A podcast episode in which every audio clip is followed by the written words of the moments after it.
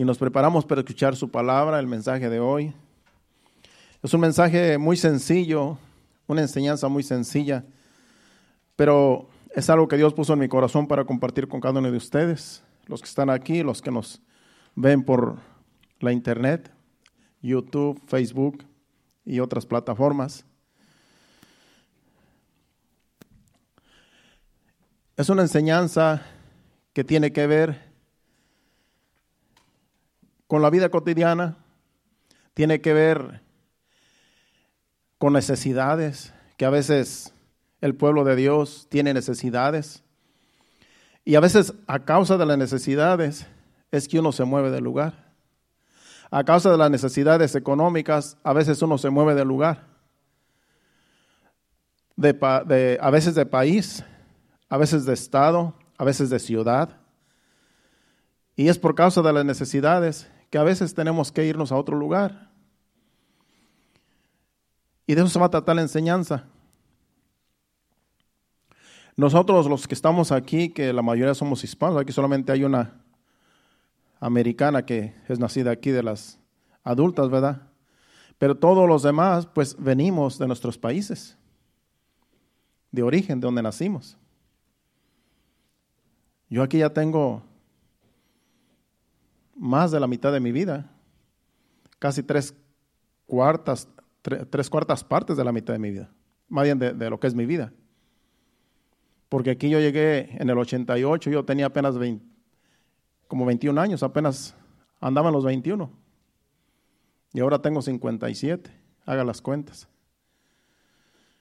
Y así cada uno de nosotros, unos ya tenemos tiempo aquí, yo estaba haciendo memoria que el hermano Julio Conchón aquí ya tiene, yo creo como en el 98, 99, ¿verdad? 98, 99 por ahí. Imagínense, ya van como 25 años. Él trabajó, el hermano Julio trabajó conmigo unos 3, 4 años, no recuerdo. Lo conozco bien, a su esposa también. Los conozco bien, porque cuando uno trabaja con alguien se conoce uno mejor. Yo sé que Julio cuando se mete con Dios, él es un nombre, el nombre de oración. Por eso ahora está manejando la VEN. Le dije cuando haya gente que pueda traer, pues los puede traer en la VEN de la iglesia. Ya se la dejé a su cargo porque le tengo mucha confianza. Es un hombre de mucha confianza, así como Johnny también. Podemos visitarlos y les, les tenemos mucha confianza porque tenemos tiempo en conocernos. Así como Héctor, Marvin Fuentes, todos ellos son del mismo lugar, de Guatemala. Y en base a que aquí nos venimos a conocer, pues fue la razón de que pues, nos venimos por alguna necesidad. Y por esa necesidad, pues la mayoría de nosotros, por necesidad económica, venimos a este país y pues como aquí dicen que aquí es el país de los sueños, aquí es el país de las oportunidades, y es cierto, cuando uno, cuando uno se mete con Dios, cuando uno depende de Dios, Dios nos bendice, Dios nos prospera. Pero cuando nosotros queremos hacer las cosas a nuestra manera y sin tomar a Dios en cuenta, las cosas nos pueden ir de lo peor, peor que en nuestros países. Y he conocido personas que aquí están perdidos, peor que en sus países, porque allá tan siquiera tienen un pedazo de tierra. Allá tan siquiera tienen una casa. Allá tan siquiera tienen familia. Pero aquí yo los he visto perdidos en las calles. Por causa de los vicios, claro. Por eso este es un país de oportunidades, pero hay que saberlas aprovechar. Y primeramente hay que estar en los caminos de Dios. Hay que siempre depender de Dios. Porque cuando decimos que con nuestras propias fuerzas hacemos las cosas, ya no estamos tomando en cuenta a Dios. Y Dios quiere que lo tomemos en cuenta en todo. Y así es como Dios bendice, cuando lo tomamos en cuenta. Entonces, por eso estamos en este país, porque teníamos la mayoría de necesidades económicas. Y aquí estamos. Vamos a hablar de una familia que también le sucedió lo mismo había hambre en, en ese lugar donde vivían. Había en realidad pues había sequía, me imagino, porque cuando hay sequía no llueve, no se da la cosecha, no hay, no hay comida, no hay trigo, no hay pan, no hay maíz, no hay siembra, entonces pues de la tierra de que comemos todos. La Biblia dice que aún el mismo rey come de la tierra, de lo que produce la tierra. Entonces, si no da la tierra, hay hambre. Y en esta historia que vamos a ver, estaba sucediendo de que había hambre en ese lugar.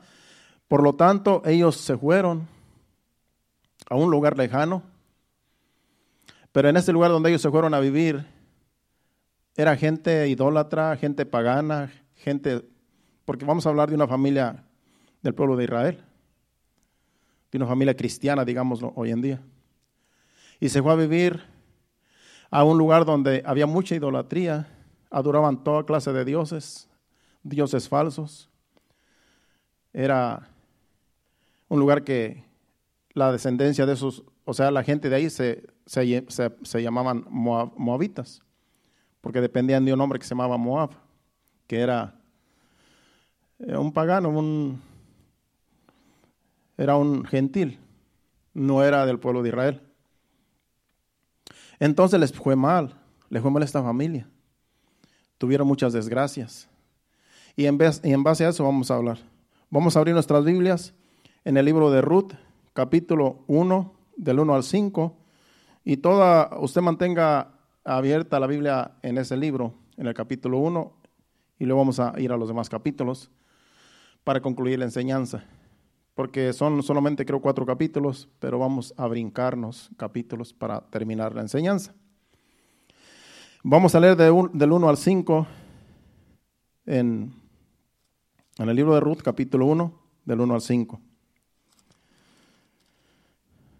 Aconteció en los días que gobernaban los jueces que hubo hambre en la tierra, y un varón de Belén, de Judá, fue a morar en los campos de Moab, él y su mujer y dos hijos suyos. El nombre de aquel varón era Elimelech, y el de su mujer Noemí, y los nombres de sus hijos eran Malión y Kelión, efrateos de Belén de Judá. Llegaron pues a los campos de Moab y se quedaron ahí. Y murió Elimelech, marido de Noemí, y quedó ella con sus dos hijos, los cuales tomaron para sí mujeres moabitas. El nombre de una era Orfa y el nombre de la otra Ruth y habitaron allí unos diez años. Y murieron también los dos, Malón y Kelión, quedando así la mujer desamparada de sus dos hijos y de su marido. Qué desgracia, ¿verdad? Se habían ido porque había hambre en la ciudad de Belén, que es de donde nació Jesucristo. Todo era profético, todo cae en la profecía de que Jesús iba a nacer ahí. Y vemos que a causa del hambre, pues cuando, ya, cuando hay hambre, como le digo, uno, pues uno dice, ¿qué voy a hacer? Tengo que buscarle, tengo que ver la forma de mantener a mi familia. Y ellos se fueron a ese lugar, pero no deberían de haberse ido a ese lugar porque ahí había pura gente idólatra. Los moabitas eran idólatras, era gente pagana. O sea que escogieron un mal lugar para irse. Pero como estaban bajo presión por causa del hambre, pues dijeron, a lo mejor allá hay comida y allá pues podemos sostenernos. Y por desgracia murió el esposo de la mujer, Noemí.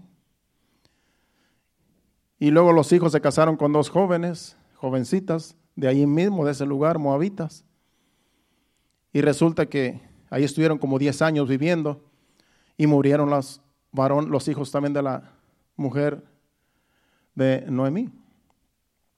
Entonces ella perdió a su esposo y perdió a sus dos hijos, que era toda su familia. Las nueras que le quedaron, pues en realidad fueron las esposas que consiguieron ellos ahí mismo. Y quedó triste, desamparada, primero de su marido, de sus dos hijos, y luego con dos nueras. Y dijo, ¿qué voy a hacer con estas mujeres? Entonces, hablando de, estos, de esta familia, Sigamos al versículo 6. porque ella decidió volver otra vez a Belén, de donde habían salido. El 6 dice, entonces se levantó con sus nueras y regresó de los campos de Moab, porque oyó en el campo de Moab que Jehová había visitado a su pueblo para darles pan. Vamos a parar ahí un ratito. Al decir que oyó que allá en Belén, allá donde ellos habían salido, Jehová había descendido para dar pan a su pueblo, lo que quiere decir es que Dios había bendecido el lugar con abundancia de cosecha. Que ya para entonces, ya habían pasado 10 años, ya para entonces las cosas se habían solucionado. Ya para entonces Dios había bendecido otra vez la tierra para que produjera el trigo y la cebada, que era lo que se cultivaba en esos lugares. Al decir que Dios había descendido para darles pan, no es que Dios vino y, con un canasto de pan y les dio pan a todos. Hay que entender la palabra, hay que entender la escritura. Porque después más adelante dice que cuando llegó eh, Noemí con Ruth para atrás, estaba el tiempo de la cosecha y había mucho, había mucho, mucha semilla que cosechar. O sea que nos da a entender el contexto de todo lo que es el libro, que Dios estaba bendiciendo la tierra y el pueblo de Israel con abundancia de cosecha, abundancia de alimento. Entonces, en pocas palabras, dice que Dios descendió para darles pan. Eso es lo que dice ese, versículo 6. Al decir que Dios descendió para darles pan, es que Dios había bendecido al pueblo con mucho alimento. El 7 dice, salió pues del lugar donde, habitan, donde había estado y con ellas sus dos nueras y comenzaron a caminar para volver a la tierra de Judá. Era un camino largo, me imagino, porque estuvieron lejos por 10 años, de tal manera que no sabían lo que estaba pasando por acá hasta que se dieron cuenta que ya las cosas habían cambiado. El 8 dice, y Noemí dijo a sus dos nueras, andad, volveos cada una a la casa de su madre, Jehová haga con vosotras misericordia como la habéis hecho con, con, con los muertos y conmigo. Dice el 9, os conceda Jehová que halléis descanso cada una en casa de su marido. Luego las besó y ellas alzaron su voz y lloraron. En otras palabras, al decir que ella las besó, les dio un beso de despedida. Y les dijo, váyanse para atrás. ¿Yo qué les puedo ofrecer? Estoy desamparada, estoy viuda. Mis hijos han muerto también, ustedes están viudas también. ¿Cómo las voy a mantener yo? Estoy arruinada. Regrénsense con sus familiares, ellos a lo mejor pues pueden ayudarlas, pueden encontrarse otro marido allá y que Dios las bendiga. Lo bueno es que ella les dio la bendición de Dios. Dice que Jehová las bendiga donde quiera que vayan, que ella las haga prosperar dando, a entender que Noemí era una mujer de Dios, era una mujer que ponía a Dios en alto, a pesar de todas las, aflicciones que le pasaron, de la pérdida de su esposo y de sus hijos.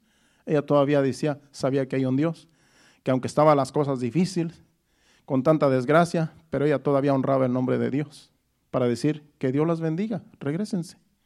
Vamos a leer el otro versículo, el 10. Y le dijeron, ciertamente nosotras iremos contigo a tu pueblo.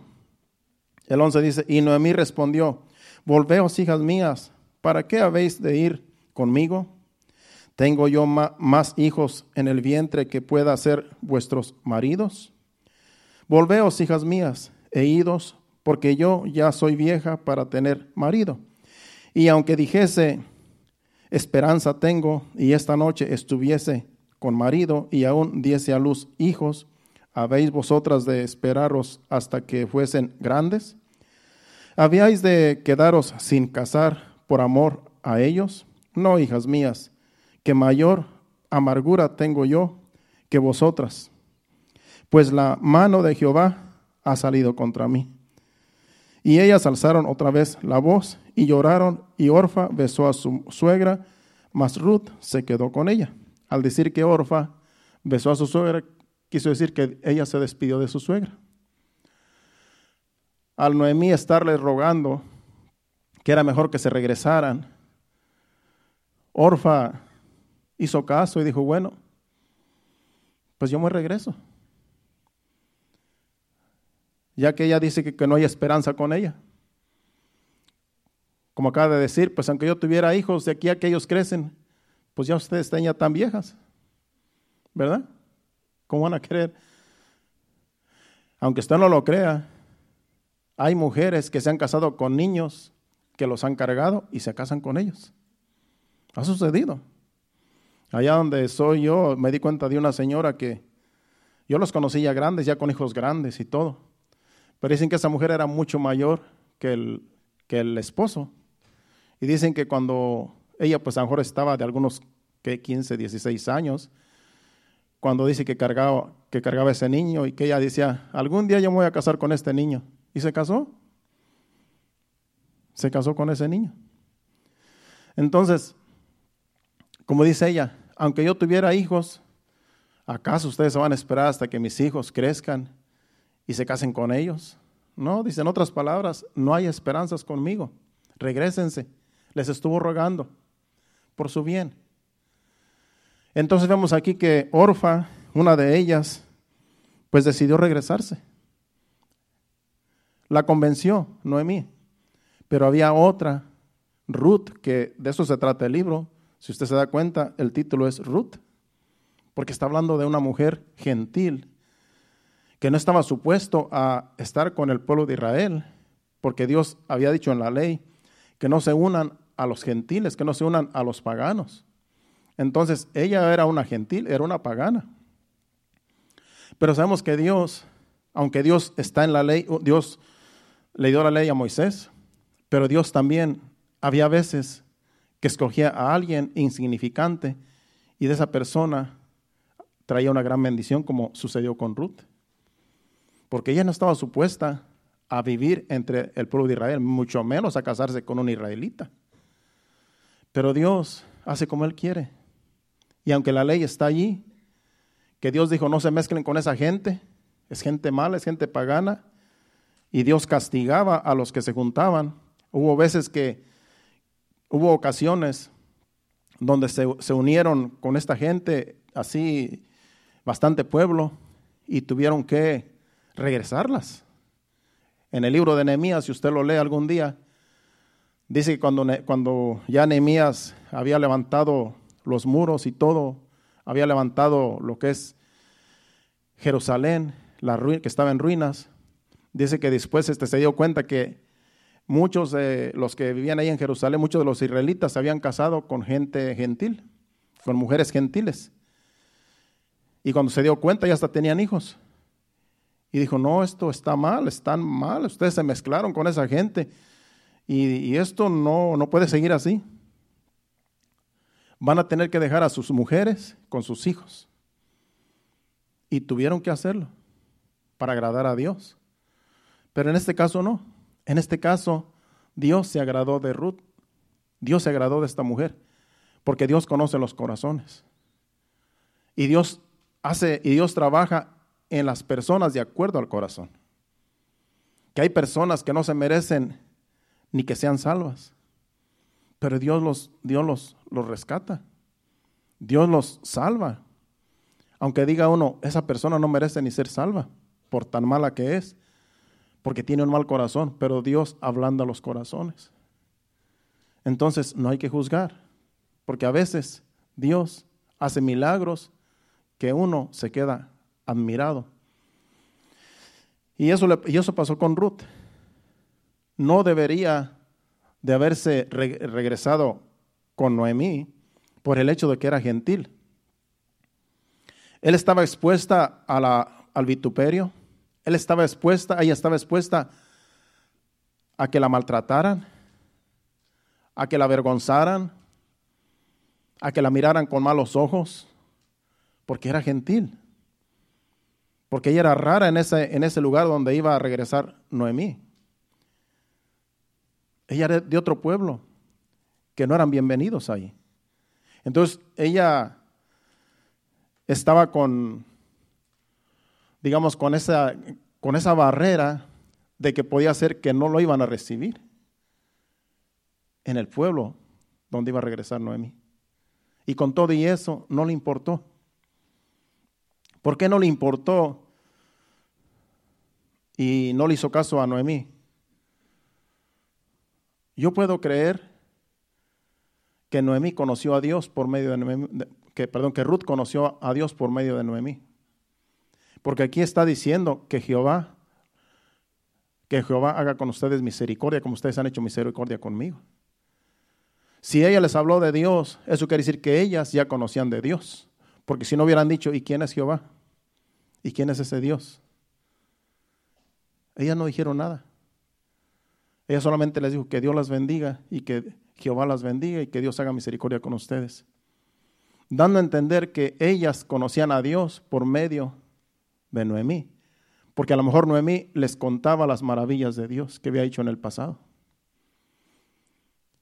Por eso las palabras que uno dice, cuando nosotros compartimos la palabra con personas, no cree que las palabras se las lleve el viento.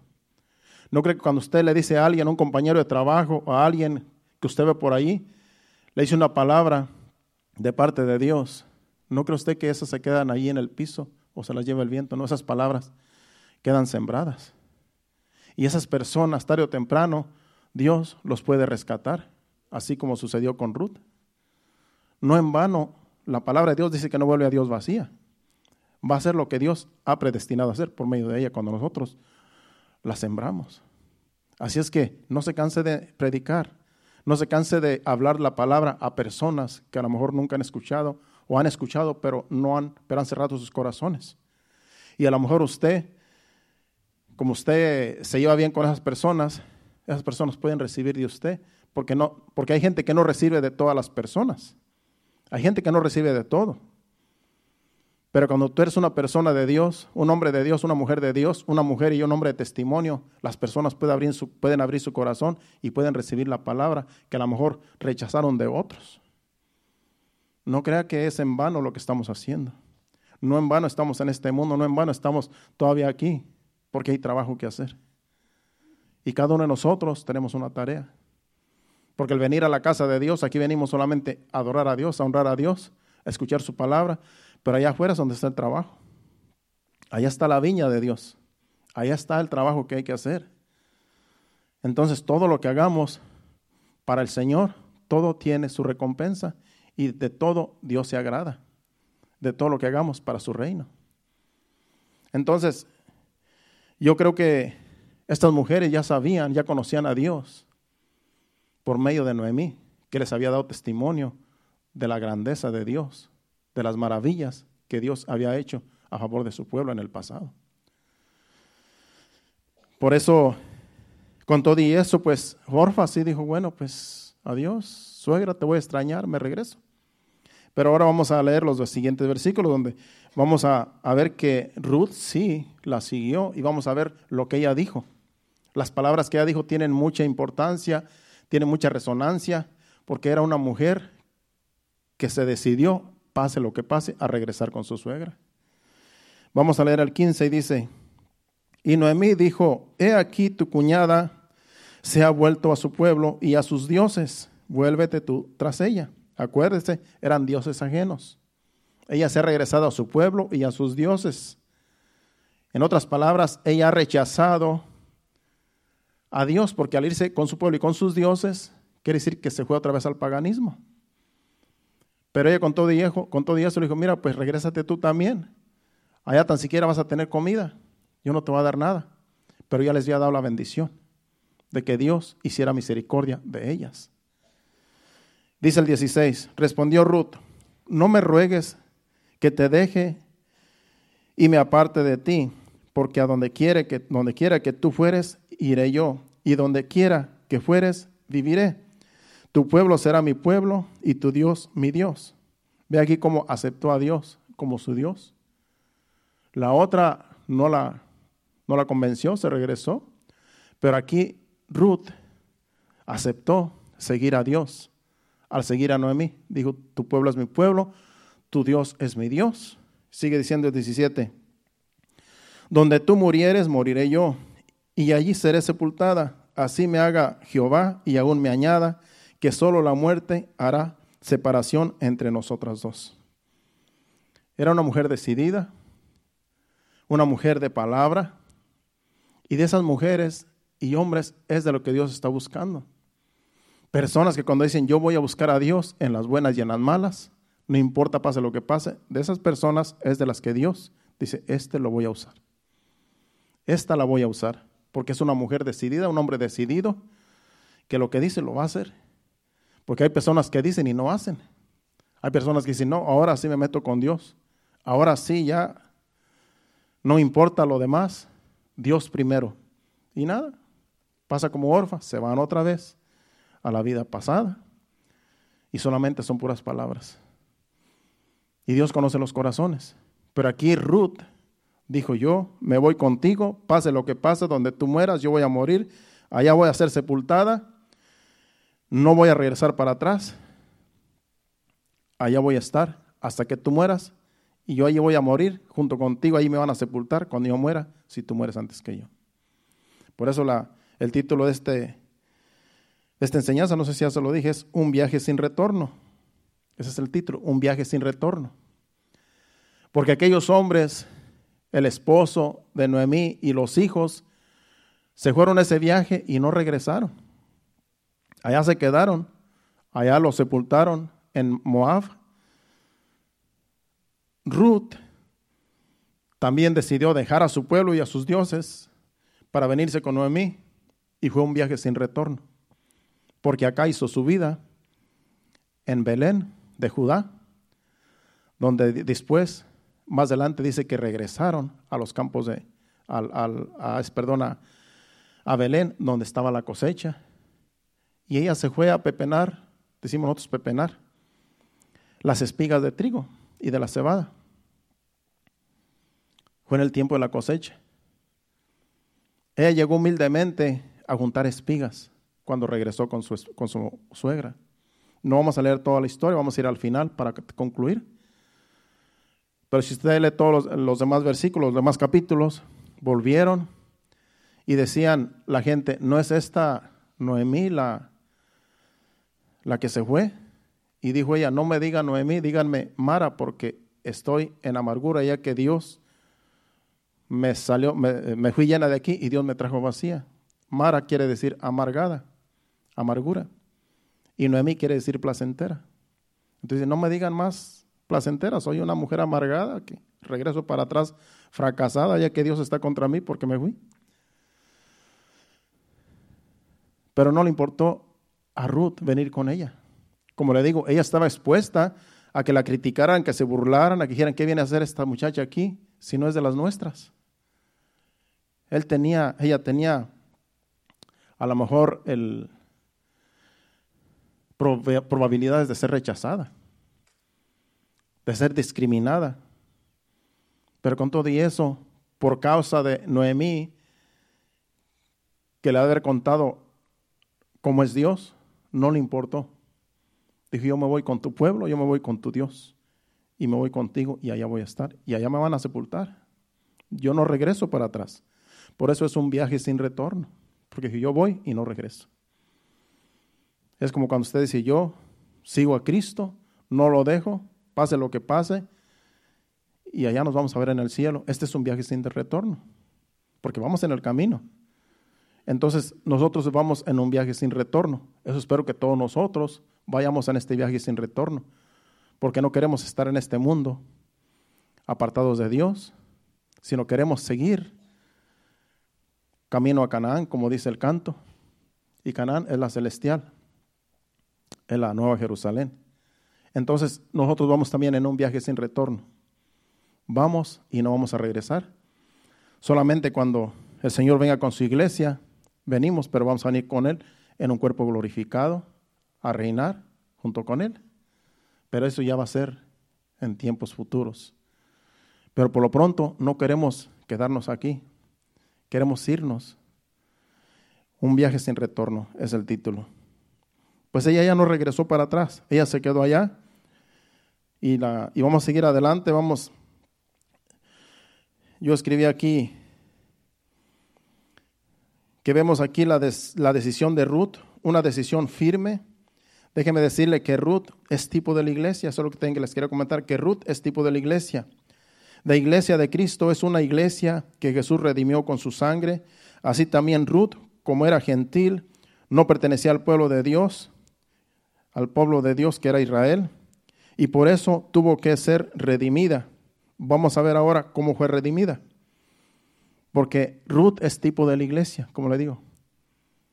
Por eso el libro es bien bonito. Porque hay un hombre ahí que va a salir ahora que se llama Vos.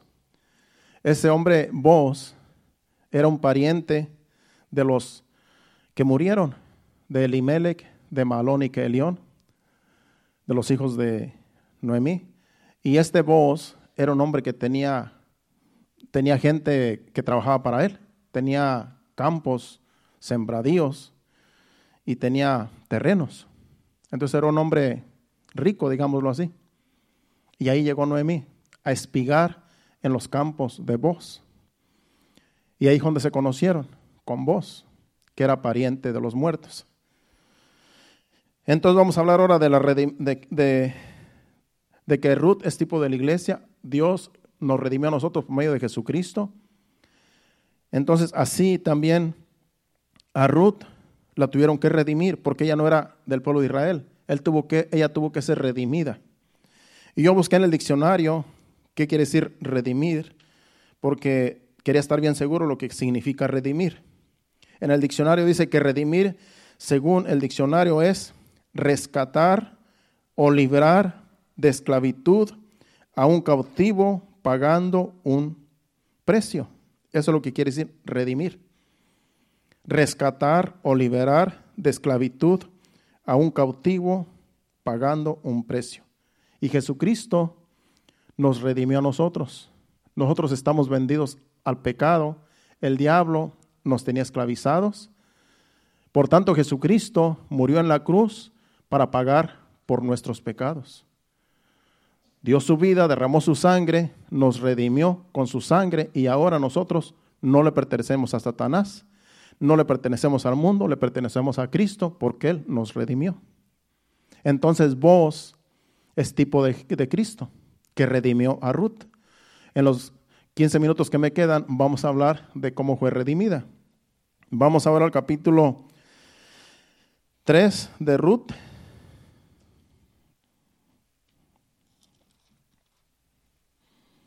Y vamos a leer el versículo 12 y 13 porque ahí ya habían pasado algunas cosas, ya se habían, ya andaba trabajando con él, eh, Ruth, y allí este, estaba con ella, no vamos a hablar en detalles porque entonces nos pasaremos mucho tiempo, pero el, 13 y el, el 12 y el 13 del capítulo 3, vamos a leer para que entienda más o menos, dice, ella está hablando, él está hablando con ella porque él la quiere redimir, la quiere liberar de la esclavitud. Dice, y ahora, aunque es cierto que yo soy pariente, cercano, hablando de los que habían muerto. Con todo eso, hay pariente más cercano que yo. Dice, pasa aquí la noche y cuando sea el de día, si él te redimiere, bien te redimiré, bien redímate. Mas si él no te quisiere redimir, yo te redimiré. Vive Jehová, descansa pues hasta la mañana. Porque estaba con él Ruth a sus pies descansando en, una noche donde estaba la semilla allí, el grano, y ahí estaban ahí cuidando el grano, y ella llegó y se recostó en sus pies. Y cuando se dio cuenta que ella estaba allí, dijo que hay una mujer, y se puso a hablar con ella. dijo, yo soy Ruth, aquí estoy. Y ya porque ya su suegra le había dado consejo que hiciera. O sea que todo fue consejo de su suegra. La historia muy, muy bonita, usted lo puede leer después. Pero aquí cuando se dio cuenta que estaba allí ella, se puso a hablar con ella y ella le dijo, bueno, yo te puedo redimir. Dice, pero hay otro hombre, un pariente que también es más cercano que yo a Elimelech, que era el suegro de ella, y también este pariente de sus hijos. Dice, él está supuesto a redimirte a ti porque él es más cercano que yo. Dice, pero si él no te redime, yo te voy a redimir. Dice, espérate pues a que amanezca y mañana yo me encargo del asunto. Vayamos solo al capítulo 4. En el capítulo 4, versículo 1, Vamos a leer de corrido hasta, es que son varios versículos, casi, casi es todo el capítulo. Pero vamos a ver hasta donde el tiempo nos dé. Dice, vos subió a la puerta y se sentó allí, y aquí pasaba aquel pariente de quien vos había hablado, y le dijo, Ea, en otras palabras, Epa tú, ¿cómo solía decir esa edad? Un saludo, Ea, fulano, ven acá, y siéntate, y él vino y se sentó. Entonces él tomó a diez varones de los ancianos y de la ciudad, y dijo, sentaos aquí, y ellos se sentaron. Estos varones eran como jueces eran hombres de confianza, personas que podían juzgar, cosas así como en este caso, porque iba a redimir a una persona. Y ahí los llamó como jueces, como testigos. Luego dijo al pariente, Noemí que ha vuelto de campo de Moab, vende una parte de las tierras que tuvo nuestro hermano Elimelech, o sea, el fallecido. Y yo decidí hacértelo saber y decirte que la compres en presencia de los que están aquí sentados y de los ancianos de mi pueblo. Si tú quieres redimir, redime, y si no quieres, y si no quieres redimir, decláramelo para que yo lo sepa, porque no hay otro otro que redima sino tú, y yo después de ti. Y él respondió, yo redimiré. En otras palabras, estaba dispuesto a él comprar las tierras de Elimelech, el fallecido. Dijo, bueno, yo voy a redimir, yo me quedo con las tierras, porque esas tierras alguien tiene que quedarse con ellas, ya que la esposa no podía hacerse cargo de las tierras. Sigue diciendo el 5. Entonces, replicó vos, y aquí, aquí es donde está el, asunto. Dice, el mismo día que compres las tierras de mano de Noemí, debes tomar también a Ruth la moabita, mujer del difunto, para que restaures el nombre del muerto sobre su posesión. Y el 6 dice, y respondió el pariente, no puedo redimir para mí, no sea que dañe mi heredad, redime tú, usando de mi derecho porque yo no podré redimir. Él podía redimir comprando las tierras del fallecido, pero cuando se trató de la muchacha, dijo, no, yo no puedo. Por alguna razón no quiso. Dijo, redime tú, tienes todo, mi todo el derecho, yo te doy el derecho, porque en caso de, ella yo no puedo redimir. Y así fue como él vino a casarse con Ruth. Sigue diciendo el otro versículo. Vamos al versículo 7. Había ya desde, esta es una costumbre rara que vamos a ver aquí, que era una costumbre que se hacía allá. Dice, había ya desde hacía tiempo esa costumbre en Israel tocante a la redención y al contrato que para la confirmación de cualquier negocio, el uno se quitaba el zapato y lo daba al, a su compañero. Y esto servía de testimonio en Israel. En otras palabras, él tiene que quitarse un zapato, el que dijo, redime tú, tenía que quitarse un zapato y dárselo con el que estaba haciendo el trato, y se quedaba con un zapato él. Era una costumbre, pero era como un testimonio, es que andaba medio descalzo, ¿verdad? Y acuérdense que los calzados era difícil de conseguir también. Bueno, vamos al 8. Entonces el pariente dijo a vos, tómalo tú, y se quitó el zapato. Imagínense que yo hago un trato aquí con uno de ustedes, ¿sabes qué? Pues aquí está mi zapato y yo me voy con un solo zapato para la casa y tú te quedas con mi zapato. Pues era una costumbre, era como un, era como un sello para cerrar un trato. Y como había testigos, pues ahora sí como quien dice, no, yo lo vi que le dio el zapato. Ahí ya no hay vuelta atrás. El zapato era como el sello, era como la firma. Pero era una costumbre y era válida. Entonces, eh, eran cosas que sucedían por eso no es muy importante estudiar las escrituras, porque hay cosas que uno no sabe que por qué se hacían. Pero eran costumbres, en este caso, lo que acabamos de leer. Ahora vamos al versículo 9. Dice, y vos dijo a los ancianos y a todo el pueblo, vosotros sois testigos hoy de que he adquirido de mano de Noemí todo lo que fue de Elimelech y todo lo que fue de Kelión y de Maalión. Y que también tomo por mi mujer a Ruth, la moabita, mujer de Maalón, para restaurar el nombre del difunto sobre su heredad, para que el nombre del muerto no se borre de entre sus hermanos y de la puerta de su hogar, de su lugar, perdón. Vosotros sois testigos hoy. Entonces le contestaron los ancianos y dijeron todos los del pueblo que estaban a la puerta con él, la gente que estaba ahí con él como testigos. Esto fue como una profecía que ellos le hicieron a él, al ver que él legítimamente, se había quedado con las tierras de los que habían muerto y también con la, con la viuda, pues, que se quedó con Ruth. Y dice el versículo, y sigue diciendo, volvamos a leer el 11, dice, y dijeron todos los del pueblo que estaban a la puerta con los ancianos, testigos somos. Dice Jehová, haga a la mujer que entra en tu casa como a Raquel y a Lea, las cuales edificaron la casa de Israel. Y tú seas ilustre en Efrata y seas de renombre en Belén.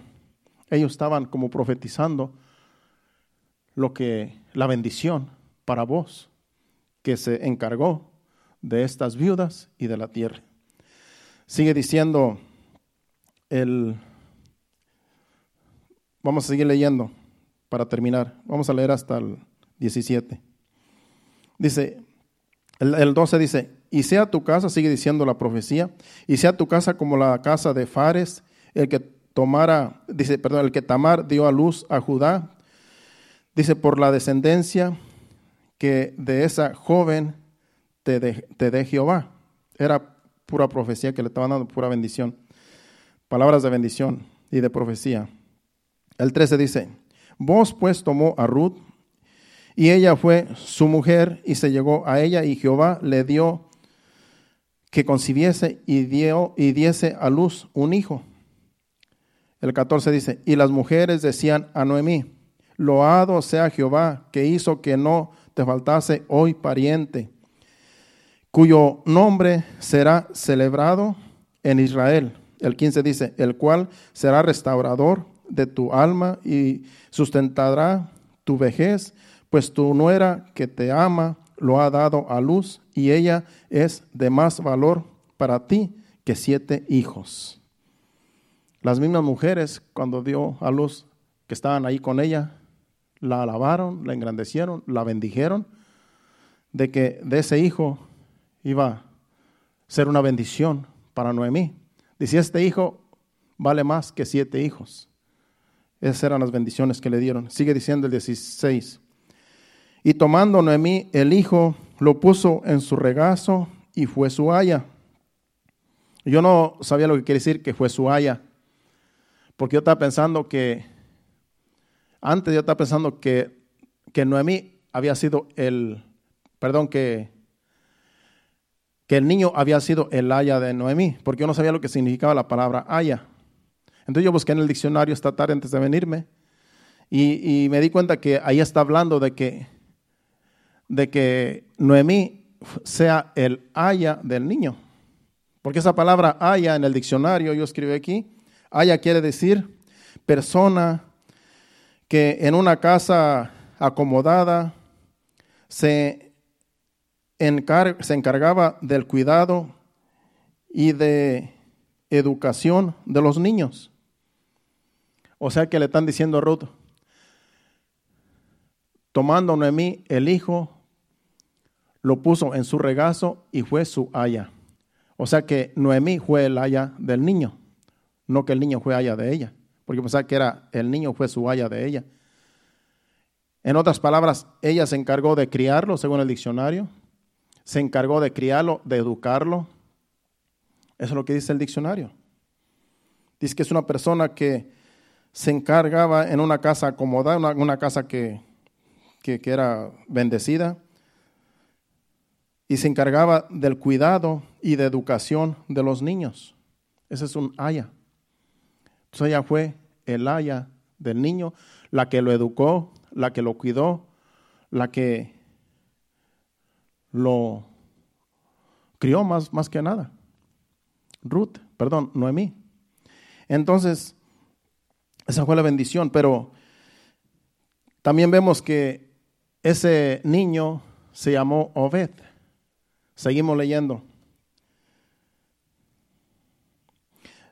El, 18 dice, estas son las generaciones de Fares. Fares engendró a Esrón, Esrón engendró a Ram, Ram engendró a Aminadab, y Aminadab engendró a Nazón, y Nazón engendró a Salmón, Salmón engendró a Boz, y Boz engendró a Obed, Obed engendró a Isaí, Isaí engendró a David. Ese niño se llamó Obed, no sé si lo leímos en un versículo, se me pasó un versículo. Se me pasó, ¿verdad? Dice, y le dijeron, y le dieron nombre a las vecinas, diciendo, le ha nacido un hijo a Noemí, y lo llamaron Obed.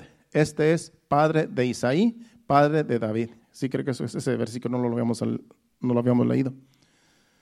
Entonces, este Obed es el padre de Isaí. Isaí es el padre de David. David, de David viene Jesús.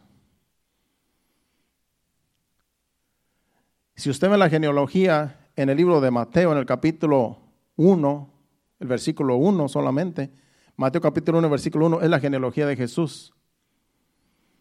Y ahí dice claramente de que Jesús venía de David.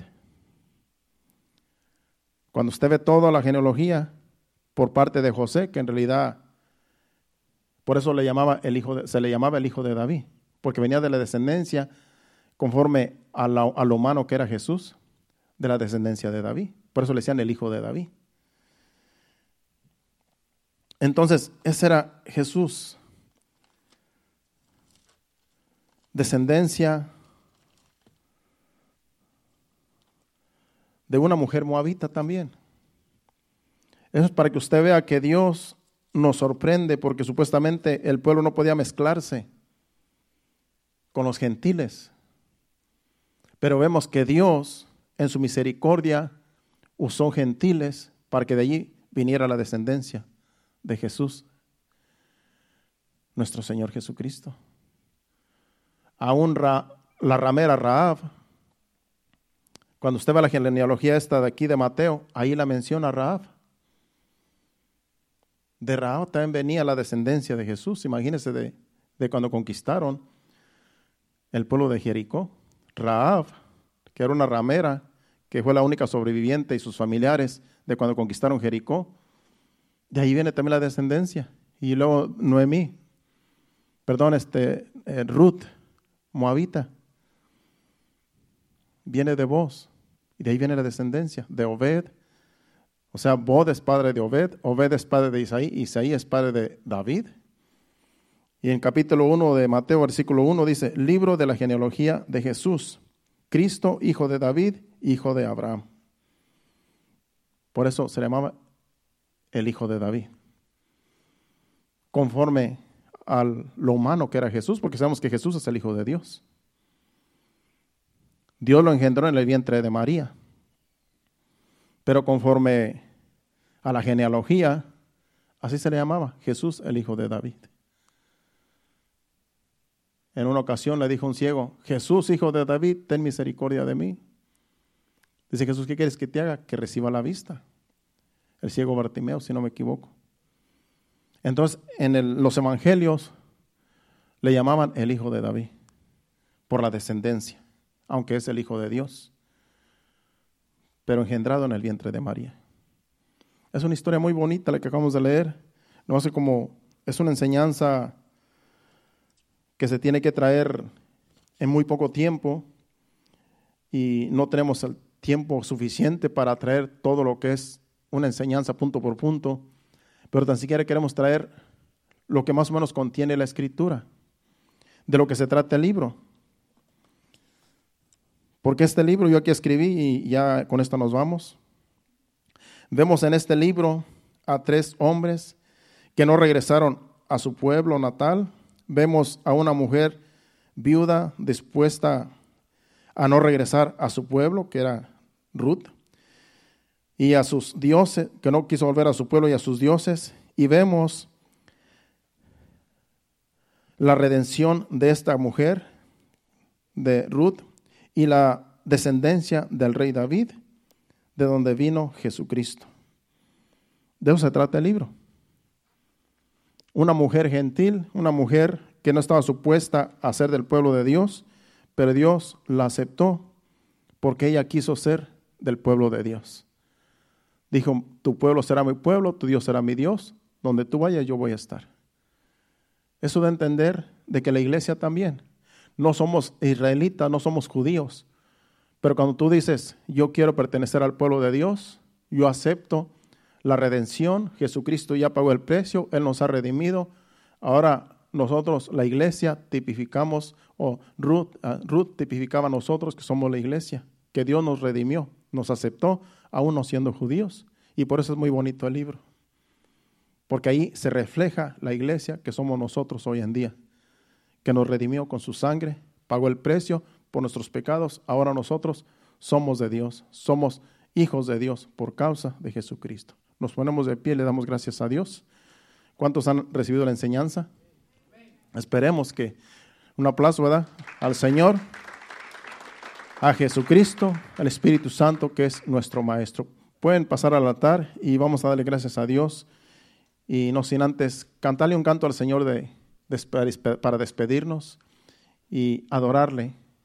Y así terminamos el mensaje y el servicio de hoy, para que el viernes estemos aquí en otro mensaje que Dios nos va a traer por medio del que le toca predicar. Así es que el viernes no se quede, venga, que aquí aún hay más, como decía alguien que ya falleció. Bueno, adoremos a Dios y démosle gracias. Gracias Padre por tu palabra, gracias por el mensaje, gracias porque nos has hablado, gracias Señor, porque tus ojos están puestos en nosotros. Te honramos, te bendecimos, te glorificamos y ahora te cantamos este canto porque te amamos, te adoramos, Señor. Recibe este canto. Adore a Dios junto con nosotros.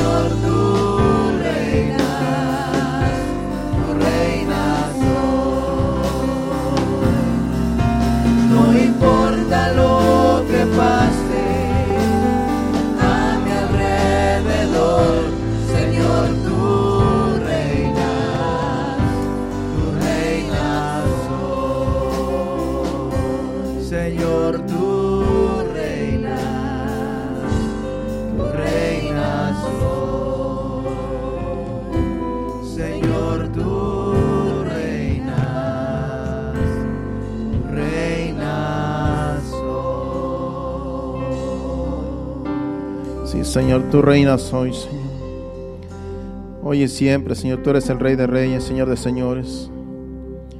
Y aquí estamos delante de ti, Señor, honrándote, Señor, cantándote, Señor, de nuestro corazón.